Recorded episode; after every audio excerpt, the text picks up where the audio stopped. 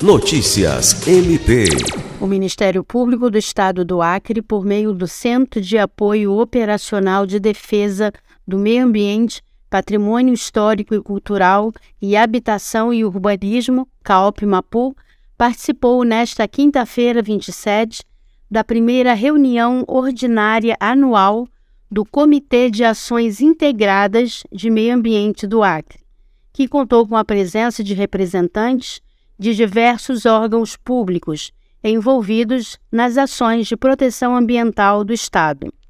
A reunião marcou a retomada nesse ano das atividades do Comitê Estadual, que foi instalado em 2020, com o objetivo de articular ações integradas entre os órgãos que o compõem, visando uma atuação mais efetiva no combate aos crimes ambientais.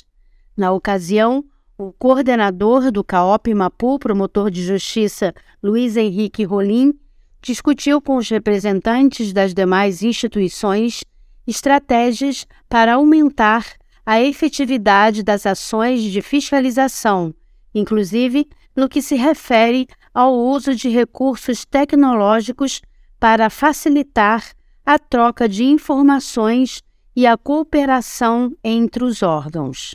Lucimar Gomes, para a Agência de Notícias do Ministério Público do Estado do Acre.